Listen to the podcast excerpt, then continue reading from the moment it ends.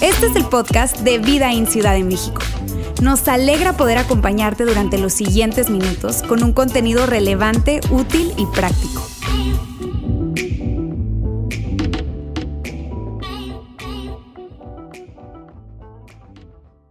¿Qué tal amigos? Qué gusto verlos de nuevo. Y además caras conocidas, caras nuevas. Yo estoy muy contento de estar nuevamente con ustedes. Mi nombre es Ulises, soy uno de los pastores de este campus.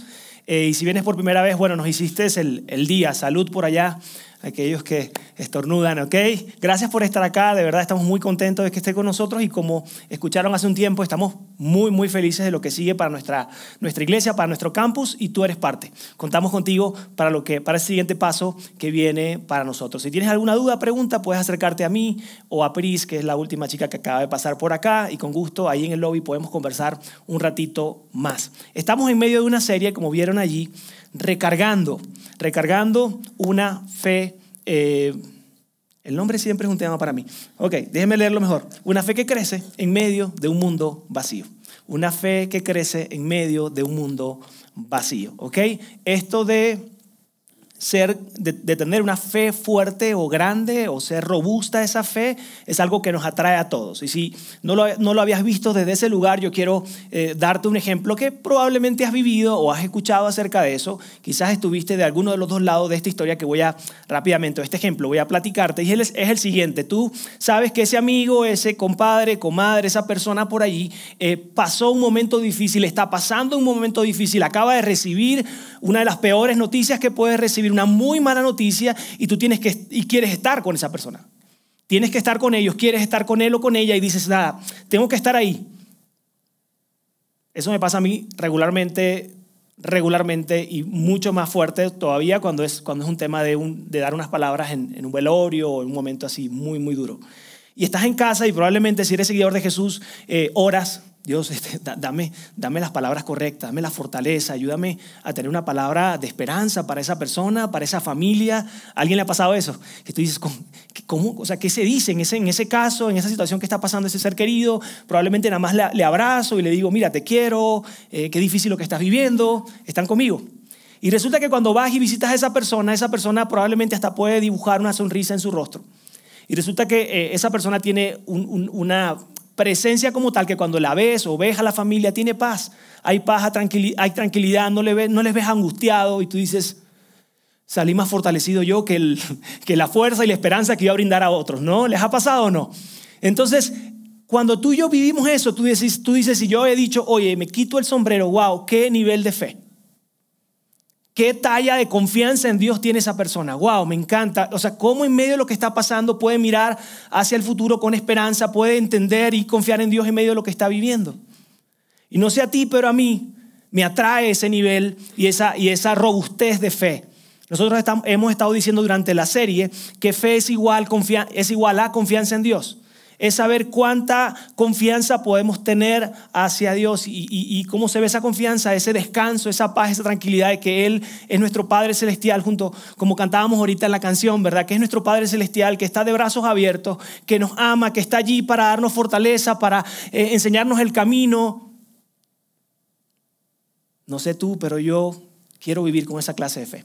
Y de eso se trata esta serie esta, serie se trata y hemos estado hablando y hemos respondido a la pregunta, ¿cómo hace Dios para ayudarnos a desarrollar nuestra fe? ¿Qué usa Dios, si se puede decir de alguna manera, y que sea muy frecuente y muy constante en el tiempo? Y es que por años, hace 19 años iniciamos Vida en la ciudad de Saltillo, por años hemos tenido conversaciones y en esas conversaciones, que han sido cientos de, cientos de conversaciones, personas nos han dicho en esa conversación de, oye, cuéntame en qué momento esa fe y esa confianza en Dios se sintió tan bien. O sea, yo te veo a alguien alguien muy centrado, alguien muy, que tiene mucha paz, que tiene una alta confianza en Dios, cuéntame. Y en cada conversación hemos visto, digamos, un constante de cinco cosas cinco expresiones, cinco acciones, ¿verdad? Que están presentes en esas conversaciones. Y de esas cinco cosas hemos estado hablando, nosotros le hemos llamado catalizadores de la fe. Quiere decir cinco cosas que Dios usa para encender, para ayudar a hacer crecer nuestra fe. No la vas a encontrar tal cual en la Biblia, a ver en qué versículo, en qué libro está eso, no, no, no, pero sí lo vas a encontrar en las historias a tu alrededor, personas diciéndote, pasó esto, esto, esto o esto, y me ayudó a conectarme más con Dios. La semana pasada hablamos de dos catalizadores de la fe, eh, que fue enseñanza bíblica práctica y relaciones providenciales. Esas dos estuvimos hablando, cuando hablamos rápidamente, les digo, sobre enseñanza bíblica práctica, hablábamos de esas historias que escuchábamos. Mira, una vez asistí a un lugar, a un grupo pequeño, a un estudio bíblico, a una reunión de domingo como esta, a una reunión de jóvenes, fui a un congreso, a algo, y ese día todo fue diferente. ¿Por qué? Porque quien hablaba del mensaje era tan práctico era para mí, le, vi tanto provecho a ese mensaje que de ahí mi vida no fue igual. De ahí yo necesitaba conocer más de Dios. De hecho, personas han dicho, de ahí como que hasta me compré la Biblia o descargué la aplicación, ¿verdad? De la Biblia para entender un poco más porque me parecía increíble. No, no podía, o sea, no lo podía creer que textos de la Biblia fueran tan poderosos y tan padres tenerlo hoy en día y que nos enseñara tanto un texto tan antiguo. Cuando hablábamos de relaciones providenciales, hablábamos de lo siguiente, amigos, las relaciones son poderosas, relaciones son poderosas. Las personas a tu alrededor tienen el potencial de ayudar, hacer crecer tu fe, animarte a confiar más en Dios, a traer una palabra de esperanza en ciertos momentos, pero también lo contrario es cierto, lo decíamos la semana pasada. Personas a nuestro alrededor, probablemente es tu historia, han impactado tu vida y te han desilusionado desilusionados. O te han brindado una experiencia tan fea, tan amarga que tú dices, si así es ser seguidor de Jesús, si eso es lo que pasa cuando alguien va a la iglesia, yo no quiero ir a la iglesia. Yo no quiero tener una relación con Dios. Y yo quiero decirte en nombre de eh, todos aquellos seguidores de Jesús comprometidos a, que, eh, eh, a, poder representar dignamente a Jesús, de verdad, una disculpa, una, una disculpa de nuestra parte, ¿verdad? Y en nombre de esas personas que lamentablemente, porque es una realidad, quizás modelaron de manera incorrecta y más bien te desanimaron de la idea de buscar una relación con tu Padre Celestial. Eso fue todo lo que en resumen, hablamos la semana pasada. Yo quiero animarte a que si tú no has escuchado los mensajes anteriores, como decía Gaby, tú puedas ir a nuestro canal de podcast o a nuestro canal de YouTube como Vida en Ciudad de México, CDMX, y allí puedas ponerte al día y si fue algo que agregó valor a tu vida, compártelo, compártelo a alguien más. Hoy quiero hablarte de dos disciplinas privadas, perdón, dos disciplinas o dos, dos catalizadores más, ¿ok? Número uno, disciplinas privadas y número dos, ministerio personal. Dos catalizadores vamos a estar viendo el día de hoy, así que necesito toda su atención. Pongamos lunita a los teléfonos. Eh, si, el de al lado se me está durmiendo, el de al lado eh, eh, échale ganas y le pone ahí un codazo, ¿verdad? Toda su atención porque vamos a ir de bajada para poder lograr hablar de estos dos catalizadores de la fe, disciplinas privadas y ministerio personal. Comencemos con disciplinas privadas y hablemos de disciplinas. Ay.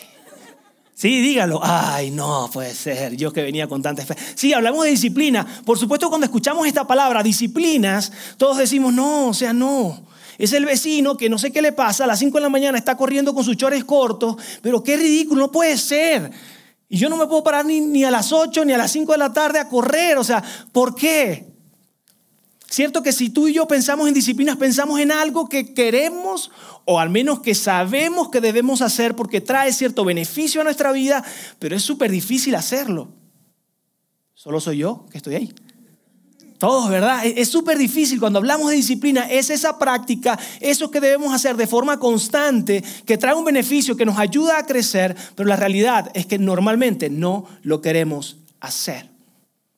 Y aquí ustedes me van a ayudar porque probablemente me quede corto en la imaginación. Pero a ver, hagamos un ejercicio. ¿Cuáles son aquellas cosas, disciplinas que tú y yo sabemos universalmente aprobado, verdad? Que debemos hacer. A ver, comer mejor, comer más sano, hacer ejercicio, seamos valientes, hacer ejercicio, dormir bien, uf, leer, llamar a mi mamá. Oye, te puede ir muy mal, ¿eh? ¿Qué onda, hijo? ¿Ya te acordaste de mí? Por ahí anda mi mamá. ¿Ya te acordaste de mí? Que tienes una madre. A llamar a tu mamá. A ver, otra vez, ayúdeme. Ahorrar. Gastar menos, ahorrar más. Ir de viaje, tomarse el tiempo, ¿verdad? De descanso. Pasar buen tiempo con tu esposa, con tu familia, si estás casado, con tus hijos. Wow. Voy a pararle ahí porque aunque podamos hacer una serie de esto, creo que todos saldríamos como, como fracasados, como no, no tengo nada, no es posible, apenas tengo una disciplina probablemente a la mitad, ¿verdad? Y no, no, no nos vamos a adentrar ahí, pero la realidad es esta, amigos con ciertas excepciones, pero yo puedo decir claramente esto, la disciplina siempre te lleva a un crecimiento. La disciplina siempre nos lleva a un crecimiento. Aunque duela, aunque nos estire, nos está llevando a crecer al siguiente nivel en alguna área de nuestra vida. Y quiero darte un ejemplo rápido. Si, hablamos de la parte financiera, de una disciplina financiera, lo veríamos de esta manera. Haz lo que no quieres hacer hoy para hacer lo que quieres hacer mañana. Ahorra hoy para que tengas para el futuro. Haz sacrificio hoy desde el punto de vista financiero para que mañana puedas tener un mejor futuro para, para ti, para tu familia. Disciplina tiene mucho que ver con la capacidad de poder postergar la satisfacción que queremos hoy y decir, ¿sabes qué? Creo que puedo aguantarme, creo que puedo esperar el momento justo. Y si lo tengo muy así al aire, muy filosófico, déjenme lo aterrizo de esta manera es como la escuela, la universidad. Comienzas y tú, solo sabes que son cuatro años y luego cuatro años más y luego tantos años más y tú dices, y luego, en serio, ¿por qué tengo que estudiar todo esto? Y tienes que sacrificar muchas cosas hoy porque estás pensando en ese gran futuro que quieres para ti, para tus hijos, porque quizás estás pensando en impactar tu mundo y tú dices, vale la pena hoy esforzarme. Ojalá que mi hijo me estuviese escuchando, pero eso escucho padre. Entonces, por supuesto, esa capacidad, la disciplina es esa capacidad, ese deseo de decir, sabes que tengo que hoy dejar de disfrutar muchas cosas hoy para tener un gran futuro mañana. Y cuando hablamos regularmente con personas acerca de situaciones, cosas que hicieron crecer su fe, de disciplinas que hicieron crecer su fe, regularmente nos hablan de dos cosas. Tiempo de oración y lectura y generosidad. Tiempo de oración y lectura y generosidad. Yo quiero decirte algo, aunque vamos a entrar primero con esa parte de, generosidad. No vamos a hacer una, no vamos a levantar una ofrenda especial ni nada, ¿ok? Relajaditos, tiene que ver más contigo, conmigo, con nuestro corazón, con las ganas de crecer en nuestra relación con Dios y no con terminar acá eh, pasando el bote nuevamente, ¿ok? ¿Están conmigo? Pues, ¿estamos relajados? Bien, porque hablar de esto, y ustedes me han visto hablar de esto y de sexo en la iglesia, son de las cosas que me hacen sudar a mí. Así que ayúdeme con eso, ¿ok? Regularmente las personas cuando hablamos con ellos acerca de su fe, nos dicen, en algún momento de mi historia yo entendí que la oración era hablar con Dios, era tener una conversación con Él. Se requiere mucha fe porque no ves a ese ser ahí contigo, no ves a Dios, a tu Padre Celestial presente contigo, pero es algo que me he atrevido, lo he ejercitado, a veces me duermo, a veces no quiero, a veces me digo, eh, estaré tonto, ¿qué? Y las personas nos, nos dicen, pero en algún momento logré conectar mi corazón con el corazón de Dios, logré sentir que Él estaba ahí conmigo y yo quisiera poderte dar tres puntos, cuatro puntos para explicarte esto, pero no hay manera de poderte explicar. Aunque yo soy cristiano desde niño y he tenido mis altos y bajos en esa disciplina de oración, de lectura, quiero decirte que sí sé muy bien qué se siente estar angustiado, estar eh, así muy, muy, muy preocupado, no, tener salida y llegar a tu, a tu espacio, sea cual sea, y lograr esa conexión con Dios a través de la oración y de repente salir con un poco más de paz, de esperanza, aunque la situación sigue siendo la misma. Gente diciendo, no sabes qué, en algún momento empecé a orar Incluso me empecé a interesar y empecé a abrir la Biblia. Empecé a leer ciertos textos y a meditar y a pensar cómo esos textos podían ser realidad en mi vida el día de hoy. Y quizás tú estás pensando en esto que es lo más regular para nosotros, esa oración de Dios, sana a esa persona, Dios eh, abre puertas, Dios que no gane tal partido político, Dios que tal cosa, ¿no? Esas oraciones es parte de la ecuación. Dios, haz este milagro. Dios, que, que me digan que sí en, en, esta entrevista. Dios, que ese chico diga que sí. Que esa chica diga que sí. Dios, que, ¿sabes? Eso es parte de la ecuación, es parte de una oración, pero no es de lo que estoy hablando hoy. De lo que estoy hablando hoy, de lo que estamos hablando como disciplina, es Tener un espacio de tu tiempo apartado para conectarte con tu Padre Celestial.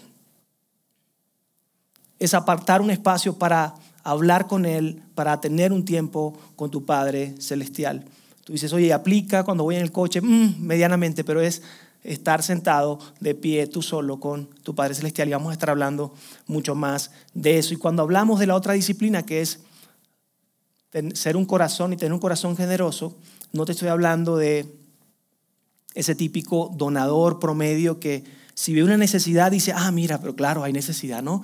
Y emocionalmente te mueves. Y cuando no ves necesidad, no, pero no, está tan fregado. No, no, mejor, está bien, ¿no? Y, depende y, nos movemos por emociones. No es de eso lo que te voy, a hablar, te voy a hablar hoy. Más adelante vas a ver de qué me estoy, me estoy refiriendo. Pero estoy hablando de alguien que decide vivir de cierta forma toma una decisión de repetir y hacer algo que sabe que beneficiará su corazón y su relación con Dios. Y más adelante Vamos a estar hablando de eso. Y mira, la, realidad es que hay personas que han vivido esta expresión, esta disciplina por muchos años, y ellos te puedan decir, mira, esto empezó como una disciplina, como algo engorroso, luego empezó a ser algo que disfruto y que me deleita. Quiero esperar ese momento de oración o de ser generoso porque llena mucho mi corazón y me siento súper bien. Y de hecho hay personas que pueden decir, no me imagino la vida sin poder ser generoso, sin impactar mi mundo a mi alrededor, sin, sin, poder bendecir de alguna manera la vida de otras personas. No me imagino mi vida sin tener un tiempo de oración en la mañana, en la tarde o en la noche. Y eso es padrísimo. Muy bien, quiero hablarte de, justamente algo que Jesús enseñó, primeramente acerca de ese corazón generoso, acerca de esa, eh, esa disciplina de ser generoso y de dar a otros a causas, a personas y poder hacer eso para que te puedas conectar mucho más con el corazón de Dios. Y yo sé que esto puede incomodarte, quizás tú dices, oye, chamo, me caías bien, oye, Ulises, mm, me caías bien, pero ahora que vas a hablar de esto, no me caes tan bien, tranquilo, vamos a leer este texto y veamos lo que Jesús enseñó en ese entonces a través de un libro que se llama Mateo, que es uno de los libros biográficos, y veamos cómo Jesús enseñó esto. No te, no te enfoques tanto en mí, enfócate un poco en lo que Jesús dijo y escribió y quizás si te enojas, enójate con él, pero es algo muy padre, ¿ok?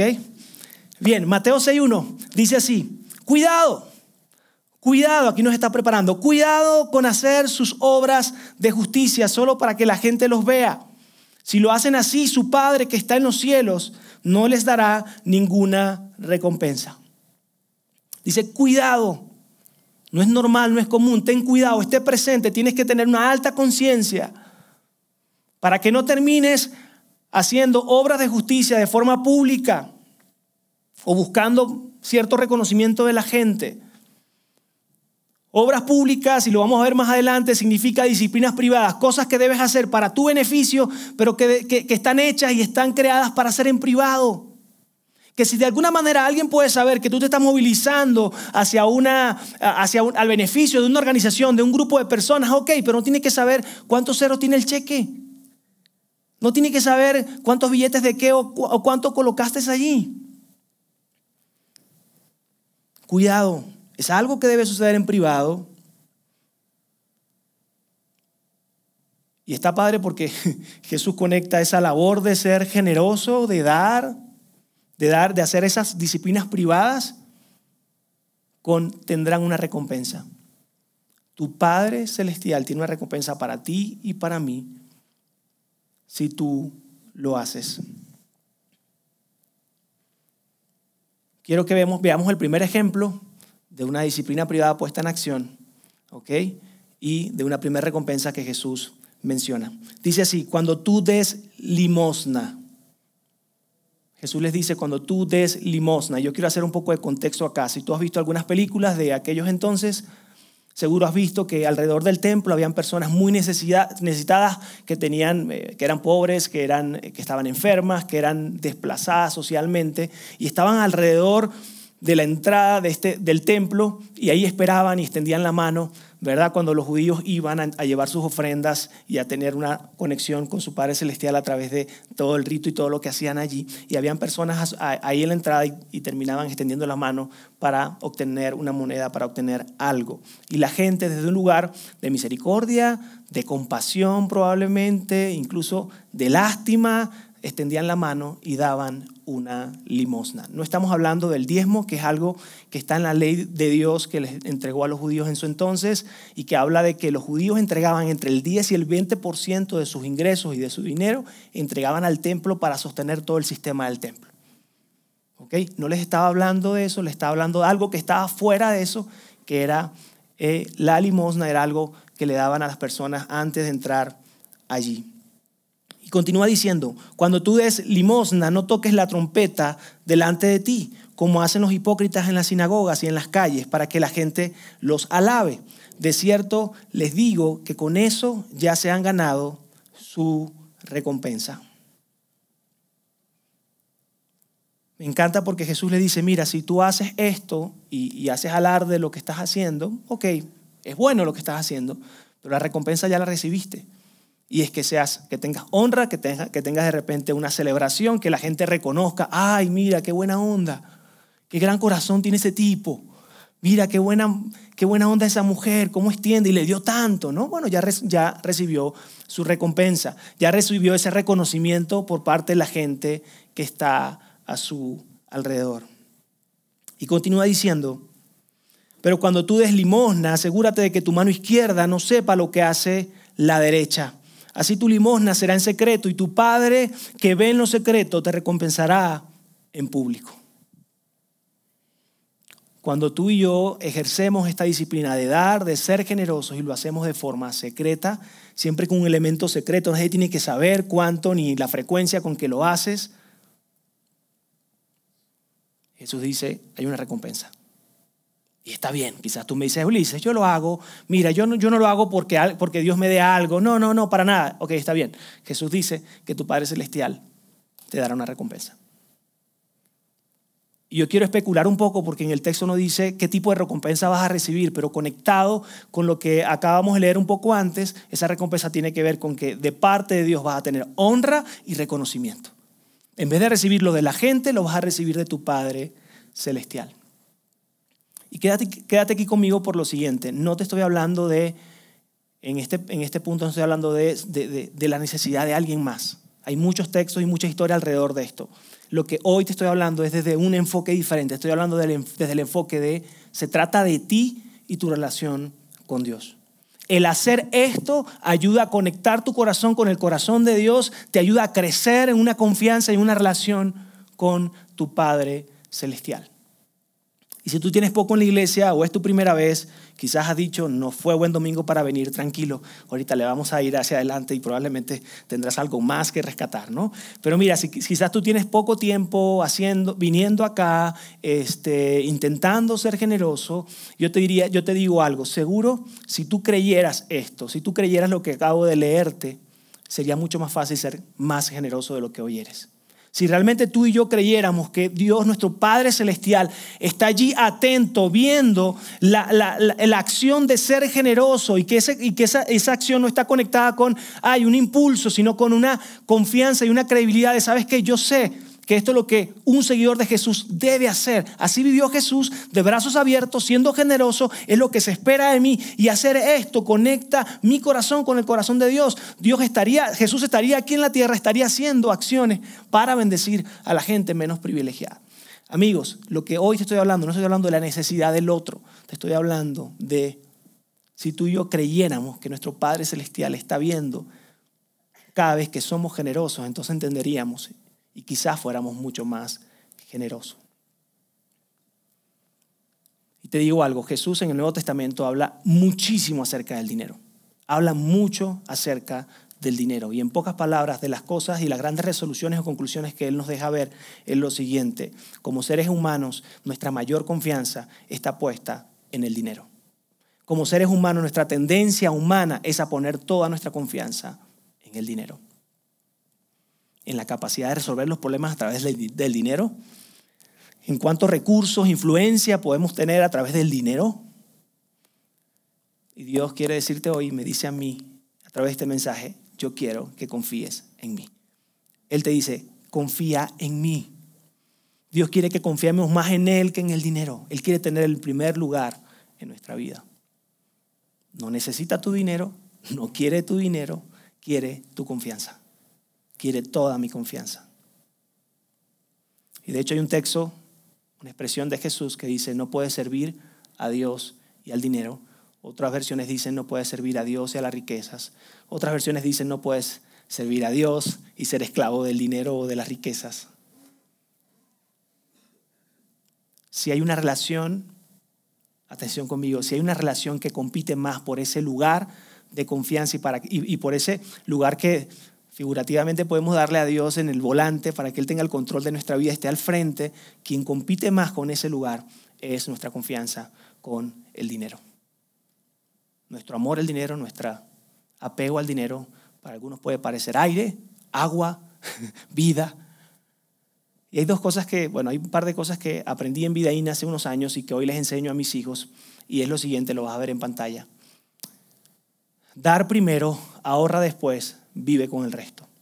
Una práctica que hacemos, una práctica que hemos enseñado a través de otros mensajes, que primero esté súper presente el porcentaje, la manera que tú vas a ser generoso mes a mes con lo que entra en tus finanzas. Tú dices, yo quiero ser generoso y no todo se quede a mí, en mí como un estanque, sino que yo pueda bendecir a otros, yo quiero impactar el mundo a mi alrededor y sé que hacer esto va a ayudar a crecer mi fe y mi confianza en Dios da primero,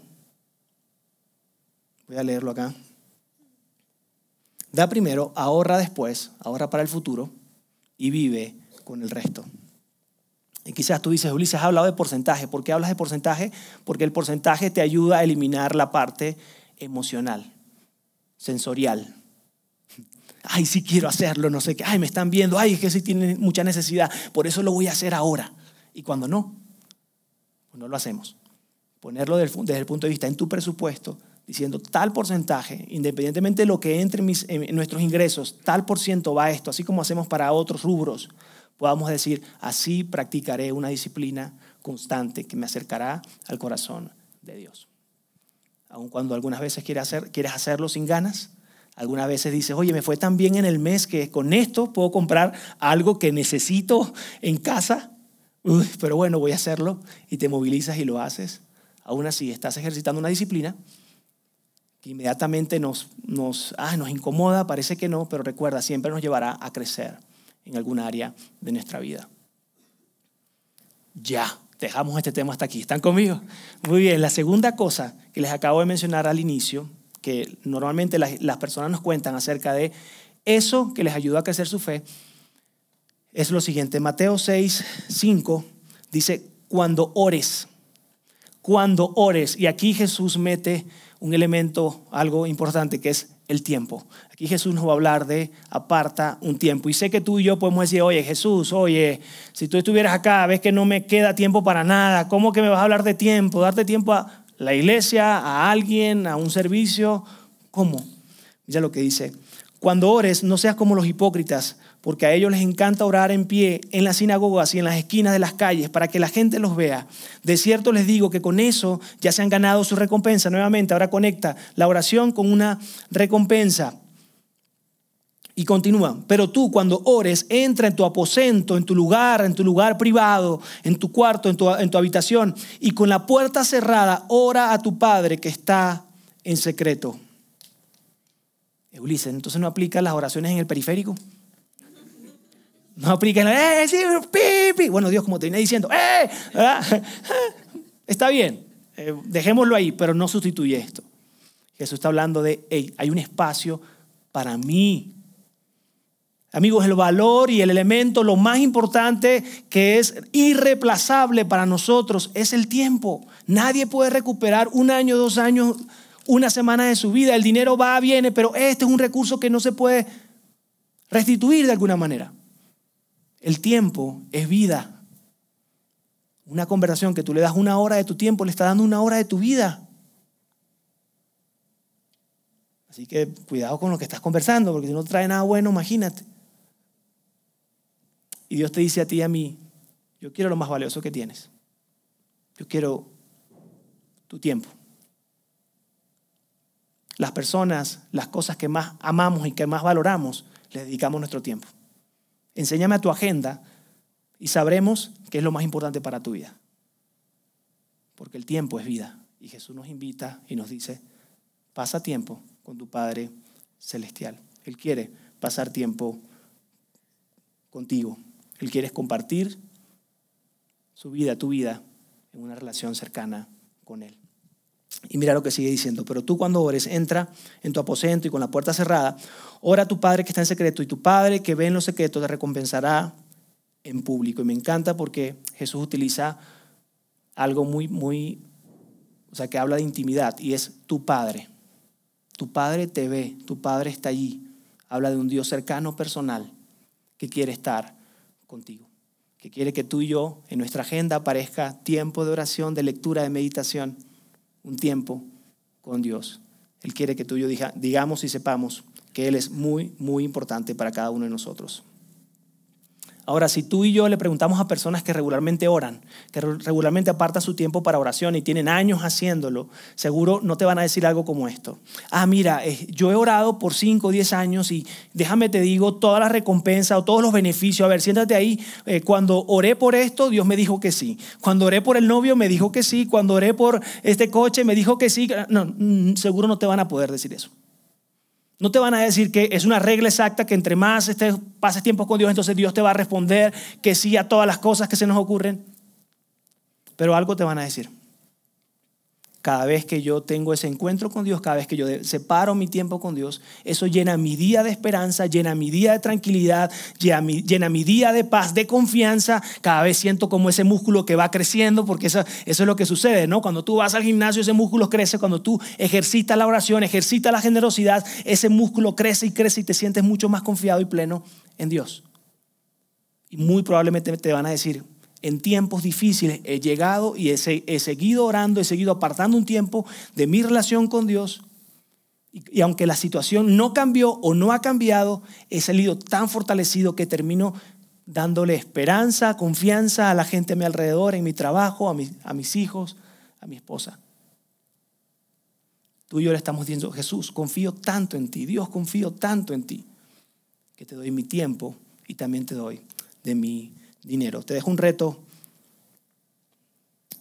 Ora y da porcentualmente, practica esto durante los siguientes 30 días.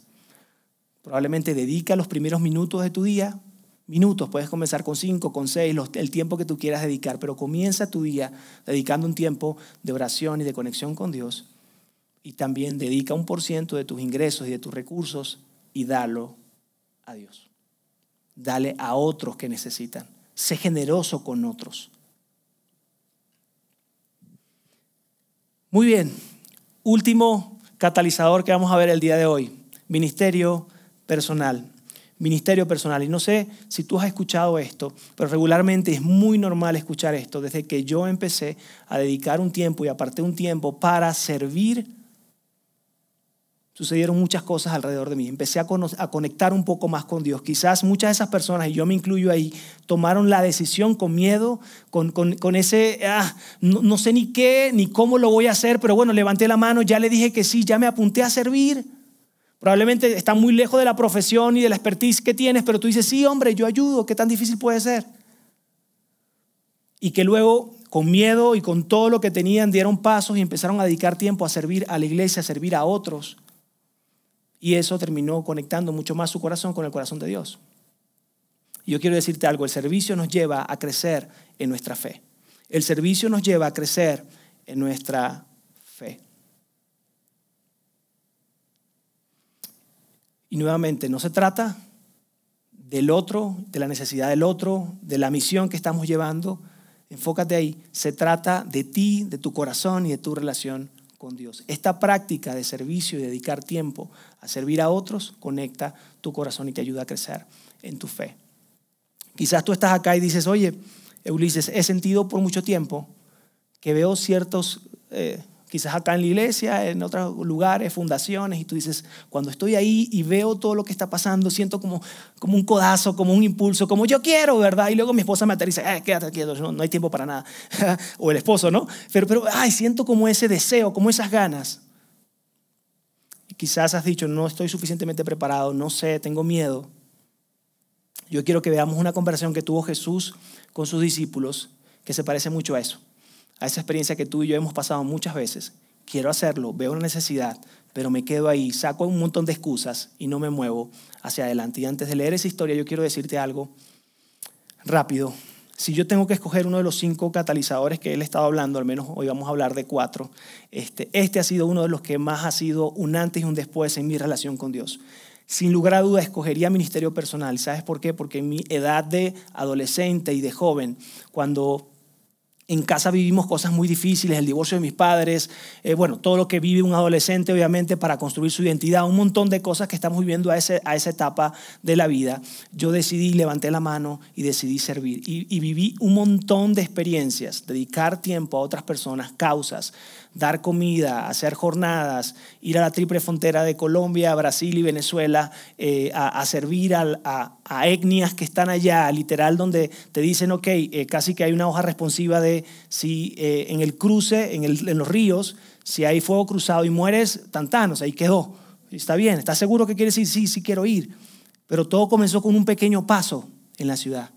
Comenzó con un pequeño paso de decir que sí, a servir a jóvenes, quizás a limpiar baños, a hacer un montón de cosas. Ahí conocí, eh, ¿cómo, ¿cómo, no decir que fue un antes y un después? Ahí conocí a mi esposa, juntos servimos por un montón de tiempo en ese ambiente.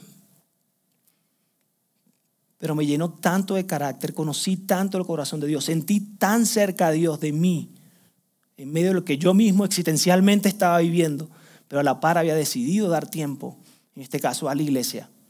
Fue un antes y un después para mi vida.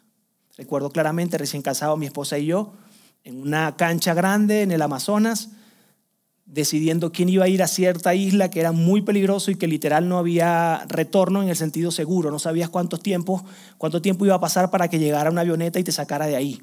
O pasara un, un barco lo suficientemente seguro para sacarnos de ahí. Y después de una conversación con nuestros líderes, decir, ok, ¿quiénes sí deciden dar ese paso y quiénes no? Y recuerdo ver a mi esposa a los ojos y decirle, ¿estás lista? Estoy listo. Yo también estoy listo, vamos una y otra y otra y otra. Recuerdo claramente, así que si lo han visto y se han enojado con esa clase de personas, perdón, eh, eso era parte de lo que yo aprendí y además me llenaba muchísimo el corazón. Montarme en los autobuses, ¿alguien le ha pasado? Montarme en los autobuses, hey, ¿cómo están? Que no sé qué, déjenme decirles algo, Jesús les ama. Lo hice y era un muchacho. Claro, o sea, resucité a Moisés y cruzaba las historias, por supuesto, crucé las historias metía a Jesús en la boca de un pez, o sea, después, pero ahí estaba parado y hablándole del amor de Dios a la gente. Ministerio personal. Y quiero leerte lo que Jesús y los discípulos hablaban acerca de esto. Dice, cuando Jesús recibió la noticia, se retiró él solo en una barca a un lugar solitario. Las multitudes se enteraron y lo siguieron a pie desde los poblados. La mala noticia era que su primo Juan el Bautista había sido enjuiciado, le habían cortado la cabeza, si mal no recuerdo, así sencillo, porque había señalado al rey Herodes que estaba ocultando una relación con su cuñada. Entonces, ahí nada más. Entonces Jesús estaba triste, estaba cabizbajo y Jesús se quería apartar. Y mira lo que sigue diciendo. Cuando Jesús desembarcó y vio a tanta gente, tuvo compasión de ellos y sanó a los que estaban enfermos. Quiere decir, este texto nos muestra el corazón de Dios. Jesús estaba mm, triste y todo esto. Cuando se va a bajar, ve al montón de gente que no le interesaba que Jesús estaba triste, solo tenía una necesidad y quería ser sanado, quería ver un milagro en su vida. Y Jesús movió su corazón a la necesidad y nuevamente dedica tiempo y empieza a hacer milagros y a hacer grandes cosas a favor de la gente. Más adelante dice, al atardecer se le acercaron sus discípulos y le dijeron, este es un lugar apartado y ya se hace tarde, despide a la gente para que vayan a los pueblos y se compren algo de comer. Los discípulos ven una necesidad. Mira Jesús, estamos súper lejos, hemos caminado un montón, esta gente ha estado ahí, ahí, ahí, parece que no se va a ir, parece que los enfermos se reproducen, ¿qué vamos a hacer? Esta gente tiene hambre, incluyéndonos Jesús, hay hambre. Oxo no hay cerca. Nada hay cerca. Vieron necesidad enfrente de ellos. Y es algo, amigos, que tú y yo regularmente hacemos. Sabemos ver la necesidad. Sabemos detectar la necesidad. Incluso a veces viene del corazón. No sé, cuando yo veo niños en esta situación, oye, cuando yo veo que yo llego a la iglesia y luego me entero que hay gente que llegó a las 8 de la mañana para que disfrutemos una reunión como esta, incluso antes de las 8 de la mañana, y que se van casi a las 2 de la tarde de este lugar, también para que nuestros hijos tengan un gran ambiente, nuestros jóvenes tengan un gran ambiente. Y yo he sido tan beneficiado por tanta gente que ha tenido eso en su corazón y tú dices, ah, como que necesitan una mano, ¿no? ¿Será que le hagan falta voluntarios? No, mejor nos vamos. y ya no. Pero claro que tú y yo podemos detectar rápidamente la necesidad. Y mira lo que sucede más adelante. Versículo 16. No, tiene, no tienen que irse, contestó Jesús. Denles ustedes mismos de comer. Jesús le está diciendo, hagan algo ustedes. No solo detecten la necesidad, despierten, hagan algo. Eso lo puede hacer todo el mundo, ver la necesidad. ¿Qué van a hacer con esto que están frente a sus ojos? Y mira lo que dice más adelante. Ellos objetaron, no tenemos aquí más que cinco panes y dos pescados. Una vez más, algo que tú y yo hacemos. Oye, sí, me brincó, ay, me duele el corazón, yo quiero. Y luego dices, bueno, pero es que no tengo tiempo, recursos, espacio, me queda lejos, un domingo pararse a las 8, pero ¿qué les pasa? No, no. Entonces empezamos a ver todo, ¿no? Y mejor no, vemos que hay en nuestras manos exactamente lo que Jesús, perdón, lo que los discípulos hicieron. Y mira lo que Jesús les dice, tráiganmelos acá, les dijo Jesús. Y es algo que Jesús nos dice hoy. Es algo que nuestro Padre Celestial te dice hoy a ti y a mí. Tráeme lo que tienes. Si tú has dicho, es que no sé lo suficiente, eh, Ulises, tengo dos meses de estar viniendo acá, no sé ni eh, Biblia suficiente, no me sé las historias, tráeme el conocimiento que tienes, tráeme el tiempo que tienes, tráeme la disposición o la disponibilidad que tienes, tráeme lo que tienes, haz algo, movilízate, da un paso.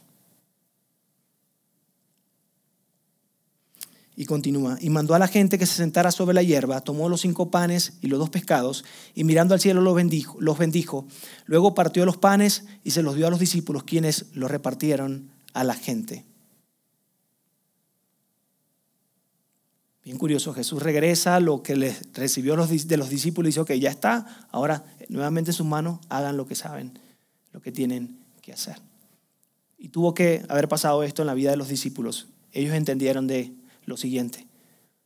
Lo único que podemos hacer es repartir lo que Jesús nos acaba de dar. No hay manera, no tengo los recursos suficientes, pero si hay algo en mis manos es dar el paso y servir.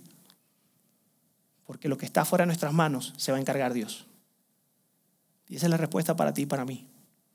Oye Jesús, tengo, no puedo, no sé qué, déjame ver. Haz lo que puedas hacer y déjale lo demás a Dios. Él va a arreglar probablemente parte de tu agenda, Él va a arreglar y va a ayudar y va a acomodar cosas para que tú puedas tener el compromiso de servir, de involucrarte de alguna manera. Quizás va a pasar como a algunos les ha pasado aquí, eh, que de alguna manera los han promovido, los han movido a lugares donde tienen mucha más flexibilidad y ahora pueden servir todavía mejor y más contentos.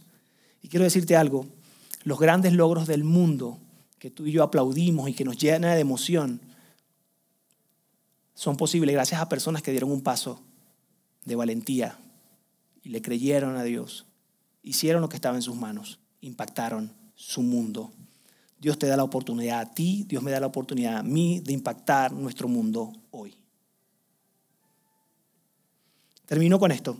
Todos comieron hasta quedar satisfechos y los discípulos recogieron dos, doce canastas llenas de pedazos que sobraron. Los que comieron fueron unos cinco mil hombres, sin contar a las mujeres y a los niños. Jesús terminó haciendo un milagro. Jesús terminó haciendo un milagro y terminó demostrando algo que necesitaba demostrar a sus discípulos. Jesús quería que sus discípulos crecieran en su fe, que tuvieran una fe robusta, porque Jesús iba a descansar la misión del Evangelio, este mensaje por todo el mundo. Hoy lo disfrutamos gracias a esos discípulos. Y él decía, tengo que ver su fe crecer, porque lo que viene va a requerir de una fe robusta.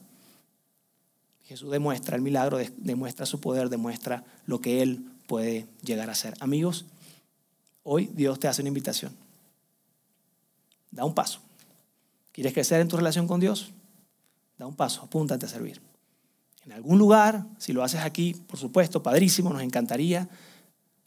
Hoy estamos aquí gracias a personas que atendieron la invitación. En Saltillo hace 19 años y dijeron que sí, fueron valientes.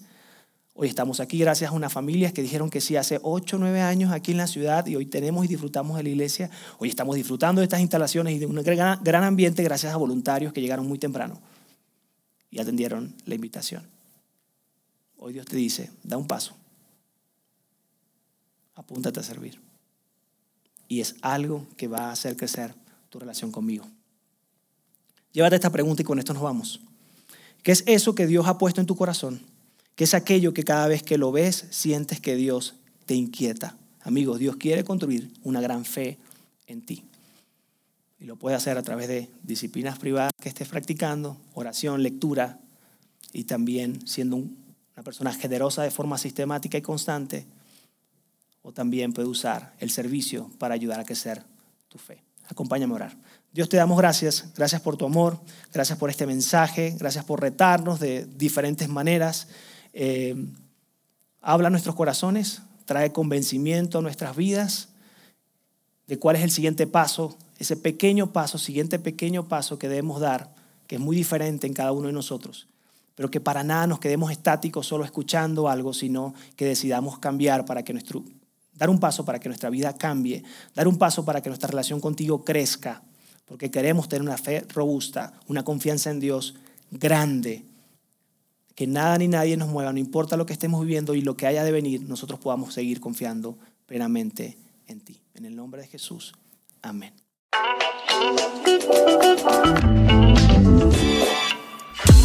Sigue conectado a los contenidos de Vida en Ciudad de México a través de nuestro sitio web y de las redes sociales. Muy pronto estaremos de vuelta con un nuevo episodio.